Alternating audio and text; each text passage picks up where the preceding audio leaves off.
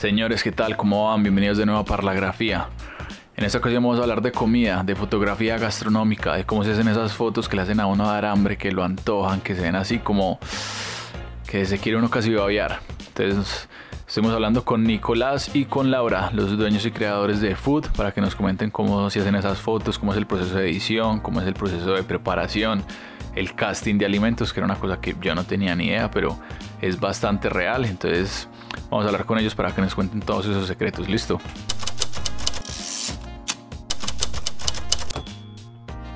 Bueno muchachos, bienvenidos a Parlagrafía, qué bueno tenerlos por acá. Es un tema que nunca hemos hablado, pero que eh, sé que es muy importante en la fotografía. Entonces, bueno, tenemos a Laura Franco y a Nicolás Posada. entonces, ¿Qué más, ¿Bien o no? Hola chicos, buenas tardes, ¿cómo están? Todo muy bien, Laura. ¿Cómo les ha ido esa cuarentena? Ahorita Nicolás me estaba contando ahí detrás de cámaras que, que todo el escenario está ahí como muy, muy complejo. Sí, sobre todo pues por el público. Qué pena, Nico, dale. No, que afortunadamente hemos tenido pues más trabajo que otros sectores, pero sí, todo está muy, muy afectado. Teniéndonos que reinventar. Los restaurantes también les ha pegado muy duro y hay unos que con domicilio simplemente no, no da. Y, el hecho del domicilio no ha incrementado como que la gente necesite tener mejores fotos de, sus menús o, o, no ha sido como tan, tan directa la cosa. Pues sí, pero también hay como una correlación con, con, las pérdidas que están teniendo. Entonces realmente pues como eh, mucha gente que se aventure en este momento a hacer una inversión grande como es una inversión en fotografía profesional, eh, lo piensan ya dos veces. Más bien como una cosa muy balanceada. Esas plataformas como Rappi también han, han pues como fomentado un poco que, le, que tienen que tener una fotografía también un poquito mejor, no la tomaba con el celular. Entonces eso también ha sido bueno. Antes cuando los restaurantes van a entrar ahí a Rappi, o sea, tienen que cumplir como unos, unos estándares mínimos de fotografía. Sí, sí, Rappi tiene como una pequeña lista donde especifica como fondo blanco, que se vea el producto completo y un tipo de cositas que sí hay ahí. Uy, esa no me la sabía. Bueno, pero ahorita hablamos de, fotografía gastronómica más en detalle. Hablemos un poquito de ustedes. ¿Cómo empezaron en la fotografía? Por ahí vi que Laura tenía una influencia de las recetas de la mamá y Nico tenía por ahí unas influencias de hip hop y underground. ¿Cómo, ¿cómo llegaron a la cámara? Pues, a ver, te cuento. Yo, la verdad, pues mi, mi papá eh, fue fotógrafo aficionado, mi abuelo fue fotógrafo y le gustaba hacer pues como películas en, en 8, ¿cómo es que llama esa? El video 8 es que es. Eso, video 8. Y, y mi tío, si es fotógrafo, eh, pues no, no diría profesional, pues porque él no vive la fotografía, pero, pero concursa pues en, en cositas y, le va bien. Y un, y un, día a mí en la universidad un amigo me prestó una cámara analógica, me dijo, pues me mostró como más, yo nunca pues había disparado, y me, me mostró como más o menos cómo era el, el maní y, Trin. Eso fue amor a primer disparo. Entonces empezaste con analógico. Eh, no, la verdad, yo disparé toda esa tarde pues con la cámara del pelado, me le gasté el rollo. Eh, en, en, una ignorancia pues completa porque yo pensaba que eso era re barato y yo no sé, rollitos, todo bien. Yo que yo por a las dos horas, yo ahí para me gasté el rollo, no tenés otro. Y el man, ¿cómo? ya, menos sabía me da vuelta. Entonces yo le pagué pues el revelado esas fotos, un desastre pues las fotos, pero yo quedé fascinado, pues a mí me encantó como la mecánica de la, de la cámara. Tener la cámara me, me, dio también como cierto sentido de poder, súper bacano, y ahí quedé enamorado. Entonces fui, me fui para el diamante y compré una Canon ahí, una Rebel XS, y ese fue mi primer amor, y, y me duró mucho tiempo la camarita y ahí ya que con la, con la fotografía. Ya enganchado. Bueno, ¿y Laura qué? ¿Cómo fue ese, ese enganche? Pues para mí no fue como tan obvio, la verdad, porque yo siempre había pensado en estudiar diseño, diseño gráfico. De hecho, empecé en la colegiatura y como al cuarto semestre me di cuenta que realmente no era lo mío. Tuve la oportunidad de salir del país, entonces me fui para España como a darme un año sabático. por allá, ya como más de hobby, pues tenía la cámara, entonces más de paisajes, pasé unos momentos difíciles, entonces como que también la fotografía ahí entraba. Como una melancolía y o qué. Sí, con esos paisajes tan bonitos, como con esa la Barcelona por la noche, pues era, era otra cosa. Y sí, como que tristezas y paisajes muy bonitos que se juntaron, por ahí me empecé a meter a la fotografía. ¿Y te tocó alguna, alguna estación en particular, otoño, invierno o algo así? Varias, porque estuve un tiempo pues larguito, pero sí, la que más me acuerdo fue en otoño, como esos vientos tan impresionantes, los atardeceres increíbles. Y pues ya cuando decidí volverme para Medellín, directamente dije como pues vámonos para fotografía y me metí a la academia Yurupari, que pues como ya estudiar un poquito más a fondo, y de hecho ahí fue que conocí a Nico unos añitos después. Ah, porque esa era mi otra pregunta, de cómo habían empezado a trabajar juntos. Ahí se junta todo. sí, nos, nos conocimos en Yuru, pues en Yurupari, y en clase de cine. Sí. Y no, y no sé, como que nos, nos unió también como la, pues un poco la música, porque Laura era muy rockerita todavía, yo también soy muy rockerito.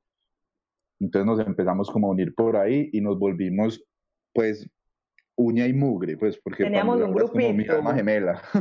Pero, teníamos como un grupito en esa época. ¿Pero un grupo de música o un grupo de parceros? No, de, amigos de, clase de cine. Ah, ya, ya, ya, de cineastas. y, la verdad fue que nos hollamos mucho esa materia, pues, pasamos súper bueno. Bueno, entonces están parchando en Yurupari y de ahí cómo, cómo empieza, o sea, cómo llegan a la a fotografía de producto, eh, pues sí, como digamos que, o cómo es la clasificación. Entonces sería fotografía de producto es una gran categoría que embarca fotografía gastronómica. Pues uno podría embarcarla ahí, aunque para mí es va aparte, pues porque trae como un proceso diferente, trae el maquillador de alimentos, en cambio para productos simplemente es otra cosa. Pero cabe, todo cabe realmente.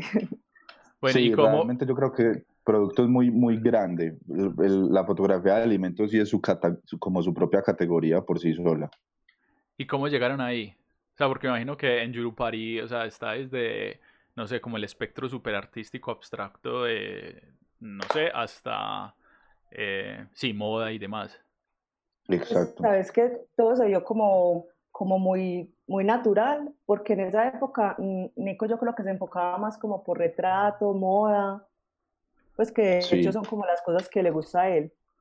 En esa época yo simplemente tuve un cafecito, abrimos un cafecito en, en Envigado y mm. mi mamá me pidió el favor que le tomara las fotos a los productos. Entonces yo empecé haciendo eso y todos los chicos de los restaurantes de los lados me empezaron a decir lo mismo, pues como, ay, que no te, te quedaron muy bonitas las fotos, tómame las de mis hamburguesas, el del mm. lado me dijo lo mismo. Entonces por ahí como que se empezó a dar la cosa y pues yo me empecé a dedicar pues ya a eso y, y Nico llegó al, al tiempito. Súper, súper. Y ya creamos la sociedad en sí. Entonces ahí nació Food, ¿cierto? Ahí nació, no, primero nos llama, teníamos otro nombre que no mencionaremos. Un nombre totalmente fallido. Nos vamos a reservar y fuimos esa empresa por un año. Bueno, y después ah. al año ya sí fue que nació Food, pues, y, y, ya dimos como con el nombre y el logo. Exacto. Teníamos un nombre como súper general y súper extraño que nadie entendía. Eh, y un mm. día Nico yo no sé cómo se le prendió así como el bombito, y yo digo, ¿cómo comparte el nombre de Food? Pues como Food Photography, unidos, el juego de palabras, entonces fue como, wow, fue perfecto, fue que ahí fue. Ahí fue. Bueno, entonces de ese primer año que fue, estoy asumiendo que fue un periodo un poco oscuro, ¿cuáles fueron esas anécdotas como que, ay, marica? O, como esos momentos para recordar, ¿o qué? Antes, pero, yo creo que fue, fue un año difícil, pero fue un año muy bueno también, porque nos dimos pues contra el piso durísimo, pero lo que Laura y yo aprendimos en ese año, Andrés, no te imaginas, pues o sea, yo lo agradezco mucho. Es que uno aprende mucho en la universidad, pero realmente la práctica, así sea, pues lo que sea mínimo, pero uno aprende demasiado trabajando directamente ya con un cliente, lidiando los caprichos y viendo cómo solucionar las cosas a la hora de la verdad. ¿Y cómo son los clientes canzones, sin decir nombres? sí, obvio. Pues digamos, en esta, esta mañana nos estábamos acordando como el primero que tuvimos, Ajá. que pues, fue una aventura totalmente, pero él no estuvo aprobando cada foto y ahí fue que aprendimos que teníamos que tener al cliente aprobando el material. Y cuando le mandamos el material, pues no, habían cosas que él no esperaba o que él no quería. Y pues la verdad sí fue un poquito grosero al decirnos que no, no se quería pues, tragar todo ese material. Fue súper grosero. Y nos, tocó volverlo a hacer, pero pues con todo el gusto.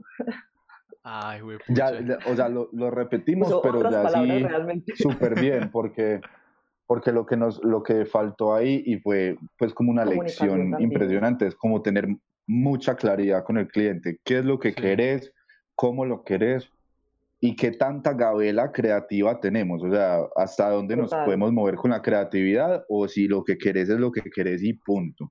Porque como hay clientes que les gusta trabajar solamente con cosas de su propia marca, digamos Crepes and Waffles, ellos tienen sus propias cucharas y sus propias copas, bueno, puedes llegar y ponerle otra utilería, otro emplatado, ellos ya tienen lo que es. Ah, Entonces es aprender a, exacto, a entender al cliente 100% y reflejarlo en, en las fotografías. Entonces, hay, por ejemplo, un cliente que sea súper estructurado como Crepes, eh, digamos que puede ser más aburrido que uno que te diga como que no, parce, necesito una hamburguesa bien loca. O, o ¿cómo es ese balance como de, de estabilidad y creatividad? Pues yo creo que ni siquiera es aburrido, es más, es más a la fija. Uno ya sabe qué tiene que hacer y cómo le va a gustar. Pues digo yo, ¿qué piensa Nico? Pues a mí sí me parece que hay como un, una pelea ahí con la creatividad pero, pero es algo que está pues en todos los campos de la fotografía, cuando estamos hablando pues de fotografía profesional y es que muchas veces, el, pues o sea, el, dicho, el cliente siempre tiene la razón.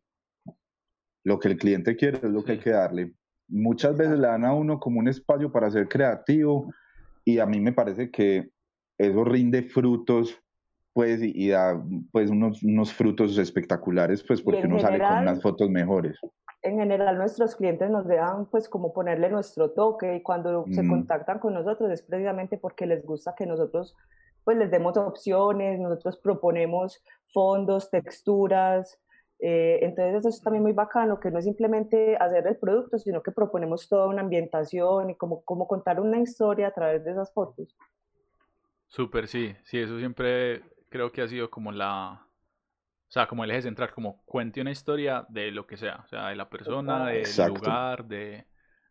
Bueno, y algún, algún cliente que, que, les haya dado así como espacio creativo y hayan salido, pues alguna cosa como que se acuerden como que marica, le pusimos tal cosa a la hamburguesa o, como algún, algún momento así que, que, ustedes digan como que, uy, qué cosa más pues rara no fue salió. Tanto, Sabes que no fue tanto con un cliente, fue más una cosa que hicimos nosotros para poderle mostrar a los clientes como otras opciones.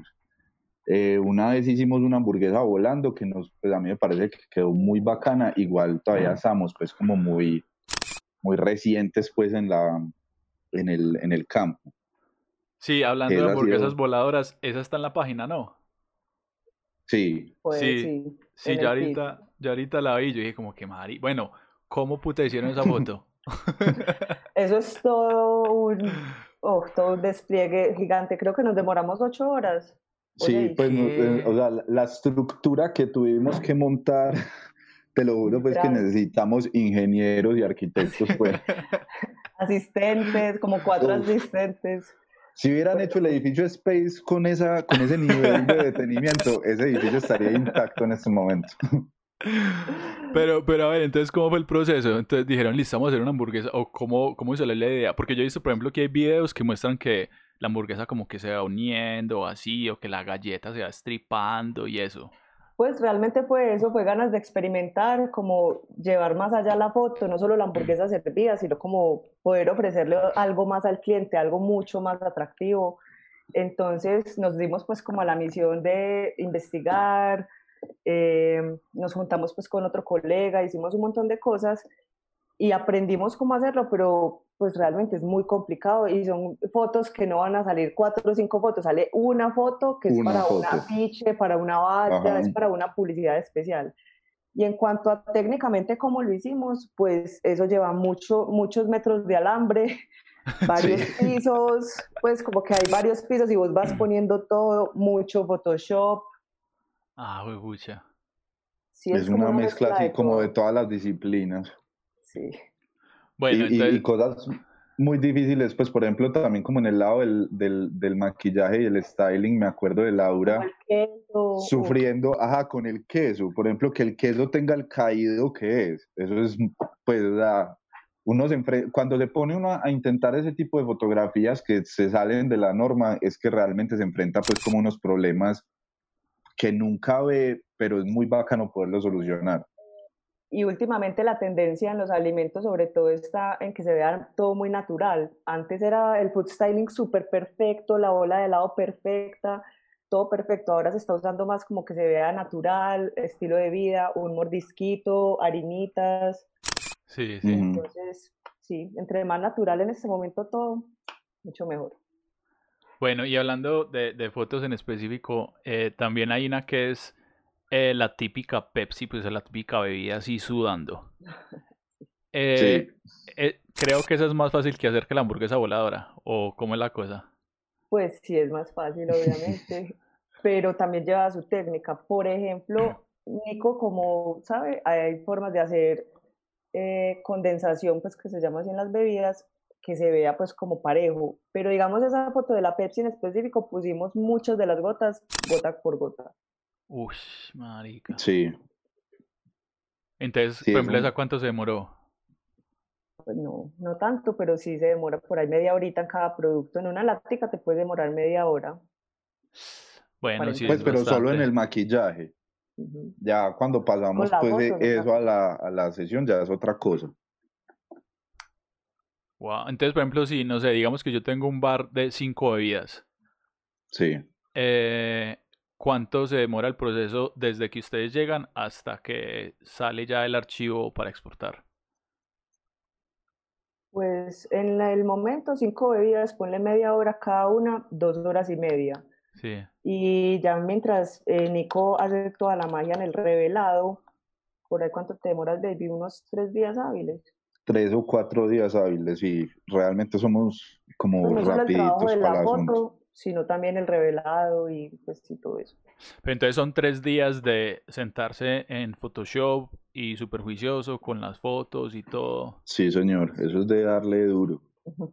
y mucho cuidado al detalle, o sea, en los alimentos, por ejemplo, la gente cree que en, que en, el retrato hay que ponerle pues mucho cuidado al detalle, que la piel, que las pecas, que no sé qué, que no sé dónde. Es porque no se han enfrentado a, digamos, una paella donde usted tiene que pues prestarle atención a cómo está el pulpo, eh, que, que, este arroz, que se me salió un arroz del plato. Entonces es un cuidado al detalle impresionante. Pues me siento que es una, una fotografía y muy bacana, pues como muy juguetona, pero dentro del jugueteo y eso hay un nivel de concentración absoluto. Si uno ve, por ejemplo, a Laura en el, cuando se pone a maquillar, eso es una flecha, ¿me entiendes? O sea, es preciso, pensando en cada cosita, en cada cosita, y yo ya tras, pues como que traslapo eso al, al, al Photoshop y a la edición, y es también el detalle por cosita, cosita, cosita. Muchas veces, digamos, editando, lo que hacemos es que seccionamos el producto por partes. Sí. Entonces voy a editar solo los calamares de esta paella y voy a, a trim, listo, ya terminé eso, me voy por otra, como Sí, como por ingrediente. Exacto, y no coger el macro. Digamos, en la comida también, como todo, es como en los modelos, no todos son aptos para la cámara o no todos son fotogénicos. No todas las latas son fotogénicas. Hay unas latas que están arrugadas, hay unas que tienen el cosito por donde se destapa al revés. Entonces tenés que hacer un ah. casting de todo. Si es una gaseosa, tenés que hacer un casting en la nevera del éxito Coca-Cola por Coca-Cola, cuál es la más bonita, las fresas, en las verduras es súper importante. Entonces eso también es súper importante. Ay, marica, yo nunca hubiera pensado que no tiene que ser un, pues, un casting de un huevo, pues, o como que Los panes de la hamburguesa, o sea, yo llamo siempre al cliente y es como, por Dios, llevar los panes así abrazaditos en la silla de adelante del carro con cinturón para que no se arruguen y queden perfectos, porque si un mal pan de la hamburguesa puede dañar toda la foto.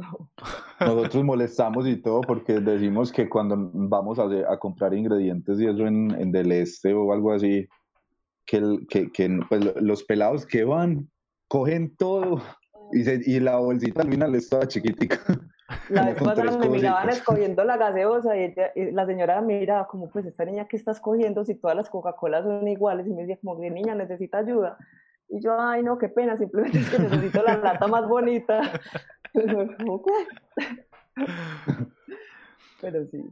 Entonces, por ejemplo, volviendo ahí a, lo, de la edición de Photoshop y eso, pues como las horas hombre dedicadas en la edición, sería de pronto más fácil hacer que como bebidas que comida o qué, o, o no necesariamente. No, pues, yo creo que es por igual. Es muy similar, ¿cierto? El detalle es, es, depende del, del, ajá, depende más bien de la complejidad del, del plato, o digamos si la, la bebida comida rápida es otro nivel de demorado. Las hamburguesas demoran mucho, los helados. ¿Qué es lo más fácil? Como, como, no sé, un pedazo de pan en un plato, pues, o como... No, lo más fácil es tener un chef que emplate. Sí. Un chef que haga un emplatado perfecto. Y ya uno simplemente refrescar y acompañar y armonizar, pero desde que haya un chef emplatando y como que sepa todo cómo va, uno trabaja en conjunto perfecto. Ya cuando a uno le toca hacer todo, por ejemplo, con unos perritos de comida rápida, unas papitas de esas que llevan queso. Sí, sí, porque eso, es un vómito ahí, o sea, cuando uno se lo come uno no está pensando en eso, pero... No quería decirlo así, pero es como un reguero de cosas y no tienen piedad con la salsa, eso quiere salsa de piña y lo bañan, entonces ya no se ve el producto, sino que se ve un baño de salsas y eso es muy teso de la parte pues, ya visual de azul. Bueno señores, esta fue la primera parte de la parla que tuvimos con los creadores de Food, Nicolás y Laura. Listo, no se pierdan la segunda parte donde nos van a compartir tipsitos, consejos y más secretos de cómo se hacen esas fotos increíbles de comida que lo hacen a uno dar hambre.